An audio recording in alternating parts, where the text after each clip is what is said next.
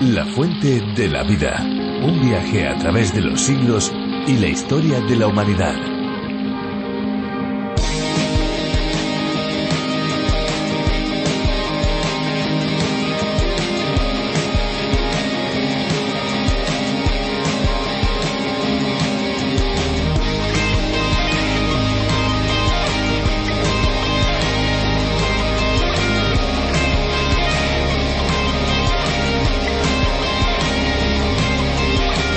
La utilización de agua a presión para la limpieza y decapado de superficies representa un gran avance con respecto al impacto medioambiental y un excelente remedio para la eliminación de sales solubles de la superficie. Esta técnica se utiliza en numerosos sectores para la limpieza y tratamiento de superficies técnicas. Las aplicaciones más importantes son la eliminación de barnices, pinturas, placas anticorrosivas y también el desprendimiento selectivo de hormigón. Hola amigos, les damos la bienvenida a La Fuente de la Vida, un programa de radio y también un podcast en el que descubriremos la Biblia de una manera profunda y detallada con un énfasis práctico, capítulo a capítulo, aprendiendo aquello que Dios nos quiere enseñar. Les saluda Fernando Díaz Sarmiento. Pues le saluda también Esperanza Suárez y juntos presentamos este espacio en el que las curiosidades y la música se unen al conocimiento, al aprendizaje de la palabra de Dios a través de diferentes exposiciones bíblicas. Unas exposiciones o estudios bíblicos preparados por Virgilio Bagnoni, quien fue el encargado de la adaptación para España de La Fuente de la Vida. Más de 1.300 estudios del programa original en lengua inglesa.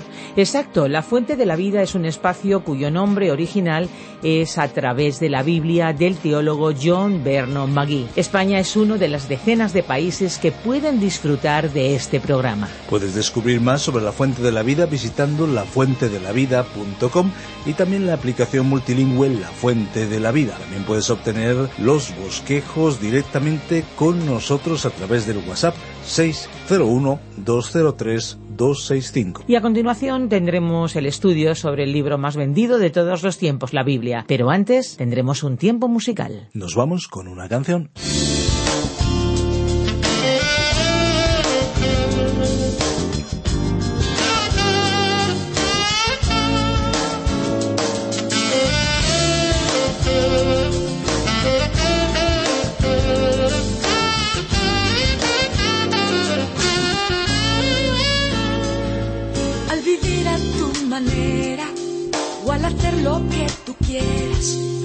Romper toda regla, un rebelde tú serás.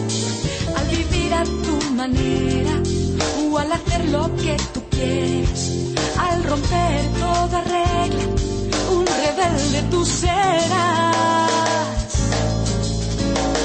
Rebeldía te causará heridas. Rebeldía, no sigas como vas, causará heridas y te quitará la vida por toda la eternidad.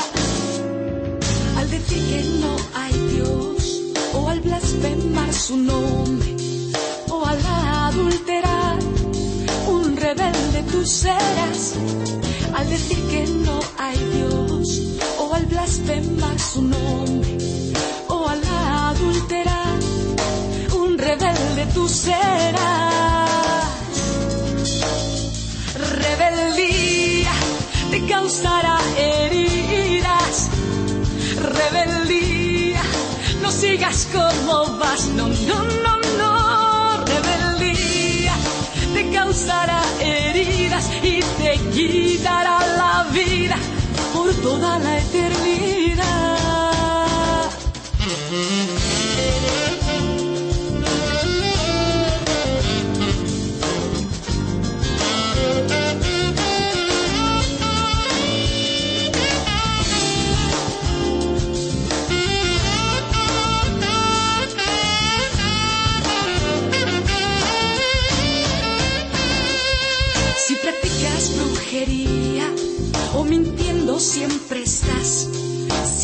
Padres no obedeces, un rebelde tú serás. Si practicas brujería o mintiendo siempre estás, si a tus padres no obedeces. Qué distraídos somos, ¿verdad? Y es que las distracciones siempre están presentes en el día a día. Cuando intentamos poner atención a algo o a alguien, constantemente pueden surgir elementos en nuestro entorno que tratan de captar nuestra atención. Esto se da especialmente cuando hacemos algo que no parece divertido. Se suele bromear que cuando, por ejemplo, uno estudia, hasta una pared blanca resulta más interesante que los apuntes. Pero hablando un poquito más en serio, a nivel espiritual. En este aspecto las distracciones son un fuerte problema, especialmente cuando ocupan el lugar de Dios, llegando a convertirse Sobre la idolatría, la antigua y la moderna, habla el texto que estudiamos hoy. Nos vamos a los capítulos 8 y 9 del libro de Oseas en el Antiguo Testamento, siempre con un mensaje relevante para nuestros días. Les recordamos nuestra web www.lafuentedelavida.com y, por supuesto, nuestra aplicación multilingüe La Fuente de la Vida a través de la Biblia, una aplicación donde pueden escuchar en las diferentes versiones nuestro programa, el programa original de J. Vernon McGee. Escuchamos ya a Virgilio Bagnoni. La fuente de la vida. Nuestro pasaje bíblico de hoy se encuentra en el libro de Oseas desde el capítulo 8, versículo 1, hasta el capítulo 9, versículo 6. Continuamos hoy nuestro viaje por el libro del profeta Oseas. Y si usted ya tiene su Biblia a mano, le invitamos a que la abra en el libro de Oseas, capítulo 8. Todos los profetas tuvieron no solo un mensaje local, sino también un mensaje que se proyectaba hacia el futuro, incluso hacia un futuro situado en el tiempo más allá de nuestro tiempo. Sin embargo, su mensaje tiene una aplicación para nosotros. No hay profecías más aplicables a nosotros que las de Oseas y Jeremías. Cada uno de estos profetas profetizó justamente en los días de la caída de la nación. Sus mensajes deberían alarmarnos hoy, pero no tenemos ya la fe de que lo hagan, porque nos tememos que probablemente hayamos cruzado esa línea a partir de la cual no hay retorno, y que ese juicio es inevitable, tal como lo fue para Israel. En el primer párrafo de este capítulo veremos que Israel se volvió a los becerros de oro y altares de pecado. A medida que Israel se fue alejando de Dios, los israelitas recurrieron a su rey y a sus riquezas para ser liberados. Leamos entonces los versículos uno al cuatro de este octavo capítulo de Oseas.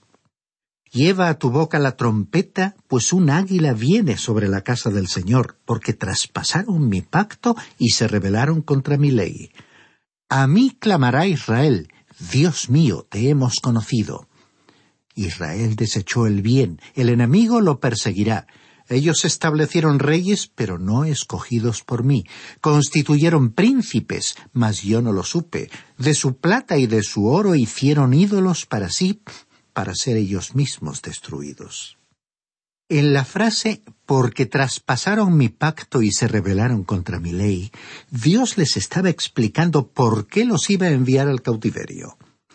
Antes Él les expuso en detalle sus pecados y les mostró que ellos habían quebrantado sus mandamientos y que sus pecados habían producido el resultado del quebrantamiento del pacto que Dios había hecho con ellos. Dios había hecho un pacto con Abraham que era aplicable a ellos y él había hecho un pacto con Moisés que también era aplicable a ellos, especialmente en lo que se refería a la tierra. Pero si ellos no le servían, él los expulsaría de la tierra. Y después, Dios también hizo un pacto con David. Ahora el pueblo había quebrantado estos pactos, pero Dios nunca los quebrantaría. El pacto que Dios hizo con Abraham y el pacto que él hizo con David eran incondicionales. El pacto con Moisés era condicional. El pueblo podía transgredir el pacto y cuando lo hicieron fueron castigados, fueron expulsados de la tierra, pero ello nunca había alterado el hecho de que Dios les daría esa tierra como posesión eterna. Simplemente significó que aquella generación fue expulsada de la tierra, pero que otra generación sería traída de regreso. Eso fue lo que sucedió cuando ellos salieron de Egipto. Como el pueblo no entraría en la tierra a causa de su incredulidad, Dios les dijo que ellos nunca entrarían en la tierra, pero sus hijos sí la habitarían. Y continuó diciendo Dios, ellos establecieron reyes, pero no escogidos por mí. Dios había dicho que la línea de David iba a reinar en Israel. Jeroboán dirigió una rebelión y la línea de reyes que a partir de entonces se estableció no estuvo formada por reyes que se volvieran al Dios vivo. Estos reyes nunca intentaron de ninguna manera llevar a la gente a la adoración de Dios. En cambio, todos ellos se volvieron hacia la idolatría. Jeroboam desde el mismo comienzo instaló dos becerros de oro, uno en Samaria y el otro en Betel, y lo hizo para evitar que el pueblo regresara a Jerusalén en el sur para adorar en el templo. Dios los juzgó y castigó por haber establecido reyes que él no había aprobado.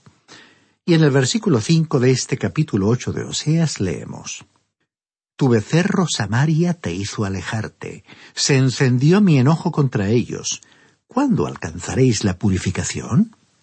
Aquí destacamos la pregunta ¿Cuándo alcanzaréis la purificación? Ellos eran culpables, eran pecadores, no eran inocentes en absoluto. Aquí dice tu becerro Samaria. Samaria se había convertido en la capital de Israel bajo el rey Omri, el padre del rey Acab. Acab se casó con Jezabel, cuyo padre era un sacerdote en Sidón, entre los fenicios, y adorador de Baal. Jezabel había trasladado a Israel a varios centenares de profetas de Baal, y muchos israelitas se convirtieron en adoradores de Baal. El versículo continúa diciendo, se encendió mi enojo contra ellos. Dios tenía la intención de juzgarlos. Samaria es hoy un lugar desolado. Aunque es un lugar muy hermoso, una zona muy poblada, cuando un turista visita ese lugar, descubre que la desolación allí es sobrecogedora. Uno no puede evitar ese sentimiento cuando visita este lugar. Pero uno no puede menos que recordar que en una época hubo en Samaria palacios de marfil. Los arqueólogos dicen que han encontrado en aquellas ruinas hermosas botellas de perfume hechas de marfil y toda clase de hermosos objetos de marfil. A veces hemos observado que los turistas sienten una cierta depresión después de visitar estas ruinas y con toda la razón. Dios había juzgado a Samaria. Era una hermosa región con edificios atractivos, pero el juicio de Dios vino sobre ella porque el pueblo se había alejado de él y estaban adorando al becerro en aquel lugar. Continuemos leyendo el versículo seis de este capítulo ocho de Oseas porque ese becerro es de Israel, un artífice lo hizo. No es Dios, por lo que será deshecho en pedazos el becerro de Samaria. No sabemos dónde se podía encontrar ese becerro de oro en la actualidad. Los arqueólogos no han encontrado ningún fragmento de él en esa zona. Probablemente fue llevado a algún otro lugar y despedazado o incluso fundido. Dios le dijo a este pueblo, Os habéis alejado de mí para adorar este becerro, pero Él no es Dios y no os puede ayudar. Escuchemos lo que dice el versículo siete de este capítulo ocho. Porque sembraron vientos, segarán tempestades, no tendrán mies ni su espiga dará harina, y si la da, los extranjeros la comerán. Este versículo nos habla del juicio del hambre y del enemigo que iba a llegar a la tierra. Y dice el versículo ocho, Devorado será Israel, pronto será entre las naciones como vasija que no se estima. Veamos esta frase, devorado será Israel. ¿Sabe usted dónde están las diez tribus hoy? Muchas personas se han sentido atraídas por la idea de identificar a la tribu de Efraín con alguna nación. Pero usted puede leer estos capítulos que hablan del juicio de Dios contra Efraín. Por ello, es imposible identificar a cualquier nación del presente con Efraín. No hay otra cosa que se mencione sobre Efraín sino juicio. Y añade el versículo Pronto serán las naciones como vasija que no se estima. No podemos localizar o identificar hoy a las tribus de Israel. Creemos que el pueblo de Israel se mezcló con la tribu de Judá cuando ellos regresaron a la tierra después del cautiverio y que no ha habido forma de separarlos desde aquel tiempo. En la actualidad ellos están dispersados por todo el mundo. En realidad hay más judíos en la ciudad de Nueva York que en toda la nación de Israel. Se calcula que por lo menos el número de personas que vive fuera de Israel es cuatro veces mayor al que vive hoy en Israel. Y después, en el versículo nueve, tenemos otra razón específica del porqué de este juicio y castigo. Leamos el versículo nueve. Pues ellos subieron a Asiria como un solitario asno salvaje Efraín se ha alquilado amantes. Aquí tenemos otra acción específica que desencadenó el juicio de Dios sobre Israel. ¿Y qué condenación fue esta? Fueron comparados con esos asnos de orejas largas. Israel se dirigió a Asiria buscando ayuda y trató de sobornar a Asiria. Como vemos en la frase, Efraín se ha alquilado amantes. Sin embargo, descubrieron que no podían sobornar a Asiria. En cambio, Dios utilizaría a Asiria para juzgarlos. Leamos ahora los versículos diez y once de este octavo capítulo de Oseas. Aunque las alquile entre las naciones, ahora los reuniré, y serán afligidos un poco de tiempo bajo la carga del rey y de los príncipes porque multiplicó Efraín los altares para pecar, tuvo altares solo para pecar.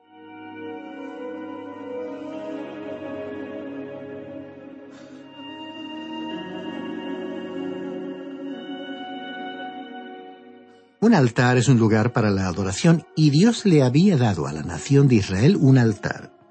Si usted estuvo con nosotros cuando estudiábamos la epístola a los Hebreos, el libro anterior antes de comenzar el estudio de este libro de Oseas, recordará que allí vimos que la Iglesia tiene un altar celestial.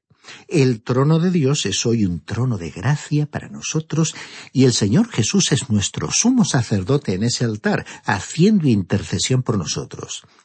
En realidad, un altar es un lugar de adoración, pero Dios dijo aquí, porque multiplicó Efraín los altares para pecar, tuvo altares solo para pecar. Israel se había vuelto a la religión, a la adoración de ídolos. Y esa conducta no les ayudó, sino que trajo juicio sobre ellos. Y la religión, estimado oyente, ha sido una de las cosas más negativas que este mundo jamás ha experimentado. Algunas religiones han condenado al mundo. Usted puede observar algunos países en el presente donde la gente no puede comer ciertos alimentos por el carácter sagrado que se ha asignado a ciertos animales.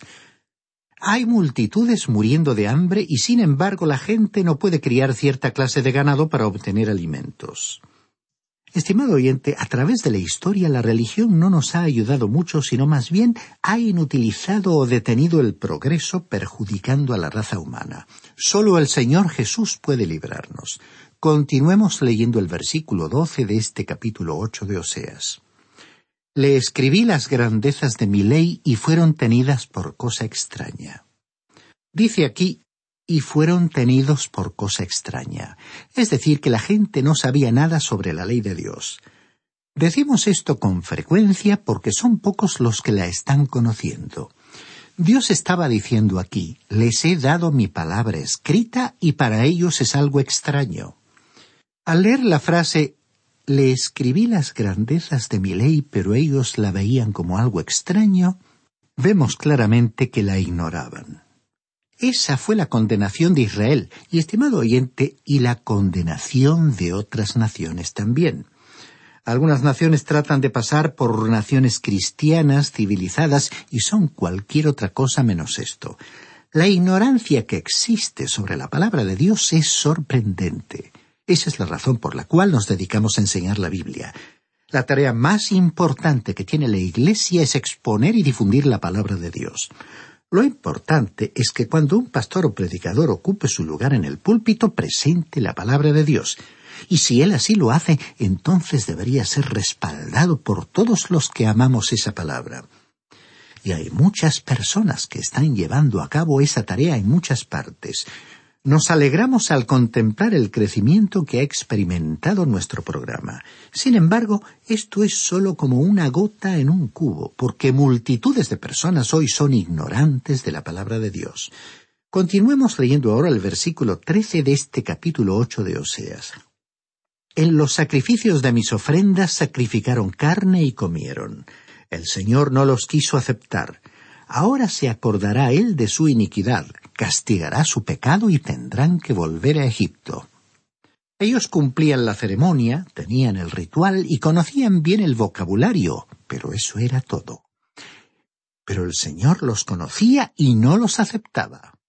Uno se da cuenta que hay personas que aprenden muy bien el lenguaje de las verdades fundamentales de la Biblia, ya que existe un vocabulario especial. Hay personas que aprenden a decir, alabado sea el Señor, y que el Señor le bendiga, y estas son expresiones hermosas, por cierto, pero en la boca de algunas personas no tienen sentido. A ellas se les podría aplicar la frase de este versículo El Señor no los quiso aceptar. Y continúa diciendo el versículo trece Ahora se acordará él de su iniquidad, castigará su pecado y tendrán que volver a Egipto. Fue evidente que cuando Babilonia destruyó a Asiria, Muchas personas de las diez tribus del reino del norte se unieron a aquellos que desde Judá fueron llevados al cautiverio en Babilonia y regresaron a la tierra. También sabemos, por el libro de Jeremías, que en el tiempo del cautiverio de Babilonia muchos del pueblo se dirigieron a Egipto. Creemos que esto fue de lo que Oseas estaba hablando aquí, pero hay algunos buenos expositores bíblicos que no están de acuerdo con este punto de vista. Ahora, el versículo catorce de este capítulo ocho de Oseas dice Olvidó pues Israel a su hacedor y edificó templos. Judá multiplicó sus ciudades fortificadas, mas yo mandaré a sus ciudades fuego que consumirá sus palacios. La primera frase es significativa. Olvidó pues Israel a su hacedor y edificó templos. Ellos habían tratado de edificar sustitutos para el templo de Jerusalén. Era en aquel templo y sólo en aquel templo que Dios había dispuesto que los sacrificios debían ofrecérsele a él. Dice aquí también, Judá multiplicó sus ciudades fortificadas. El pueblo de Judá también había pecado y Dios los juzgaría más tarde. Lo primero que iba a suceder sería que estos templos en Israel iban a ser destruidos. Es interesante que la parte norte de Israel parece estar más desolada que cualquier otra parte de esa tierra. En la zona del Negev, hacia el sur, donde no llueve, uno esperaría que la tierra estuviera en esa condición desolada, pero en la zona norte, especialmente en el valle del Esdraelón, que es uno de los valles más ricos y fértiles del mundo, uno no espera ver la desolación que encuentra allí. Sin embargo, por toda esa parte, aún hasta el día de hoy, uno ve las evidencias del juicio de Dios que cayó sobre esa tierra. Y así llegamos al capítulo nueve de este libro de Oseas. Nuestro primer título para el próximo párrafo dice Israel se volvió a ocupar de la productividad de la tierra. Ahora, cuando llegamos al capítulo nueve de Oseas, entramos a una nueva sección. En los capítulos nueve y diez vemos que Israel entonces se dedicó a la producción agrícola. En aquel tiempo Israel estaba comenzando a considerar la prosperidad como una indicación que todo estaba bien en la nación. En otras palabras, estaban tratando de incrementar la producción de la tierra. Pero Dios dijo que el pueblo no era más que una novilla obstinada y reincidente. Él los había bendecido con prosperidad y ello los había enceguecido con respecto a la realidad de su condición espiritual. En realidad ellos estaban al borde del cautiverio que era el castigo de Dios. Leamos ahora el versículo uno de este capítulo nueve de Oseas. No te alegres, Israel, no saltes de gozo como otros pueblos, pues te has prostituido al apartarte de tu Dios. Amaste el salario de rameras en todas las eras de trigo. Veamos la frase inicial. No te alegres, Israel, no saltes de alegría como otros pueblos. Ellos estaban pecando más y disfrutándolo menos. Y continúa diciendo el versículo, pues te has prostituido al apartarte de Dios. Se habían comportado como una ramera. Y añade, amaste el salario de las rameras en todas las eras de trigo. En otras palabras, Israel estaba tratando de aumentar su producción, pero en vez de ello, esta situación se convirtió en un juicio sobre ellos. El mercado de valores estaba en alza e imperaba la abundancia. Las estanterías de los supermercados estaban llenas de alimentos. Había muchas bebidas alcohólicas a la venta, lo cual fue negativo para Israel. Para algunas personas en muchos países la bolsa de valores es mucho más importante que las sagradas escrituras. Esto fue lo que estaba sucediendo en Israel. Había una prosperidad falsa en la tierra y estaban lejos de sentir una dependencia de Dios. Y él los juzgó con la prosperidad. Fue como si les hubiera dicho os he provisto de todo. Le estáis atribuyendo el mérito a vuestra propia ingenuidad, a vuestra propia capacidad. Sois un pueblo orgulloso, no me estáis mirando a mí, ni me estáis atribuyendo el mérito en absoluto. Esta era pues la situación en Israel y ocurre que también es la misma situación de otros pueblos hoy. Dice el versículo 2, el trigo y la uva no los sustentarán, y les faltará el mosto o vino nuevo. En otras palabras, iba a haber escasez en vez de abundancia. Y en el versículo tres leemos No se quedarán en la tierra del Señor, sino que Efraín volverá a Egipto y a Asiria, donde comerán comida inmunda. Esta frase fue terminante. No se quedarán en la tierra del Señor. Dios dejó en claro que Él iba a expulsarlos de la tierra. Aunque él dijo que nunca olvidaría sus pactos con Abraham, Moisés y David, la posesión de la tierra por parte de Israel siempre dependió de su obediencia a Dios. Y en aquel tiempo él iba a removerlos de la tierra. Y continúa diciendo el versículo que en Egipto y en Asiria se alimentarían de comida inmunda. El pueblo se había estado apartando de Dios y quebrantando su ley. Entonces Dios dijo, Verdaderamente voy a daros una dieta de alimentos impuros no se iban a divertir más. Estaban pecando más, pero disfrutándolo menos. Y creemos que esto es cierto en la experiencia de muchas personas. Un hombre se acercó una vez a un pastor y le dijo El motivo por el cual he venido esta noche es que he probado todo lo que hay en el mundo y estoy harto del pecado.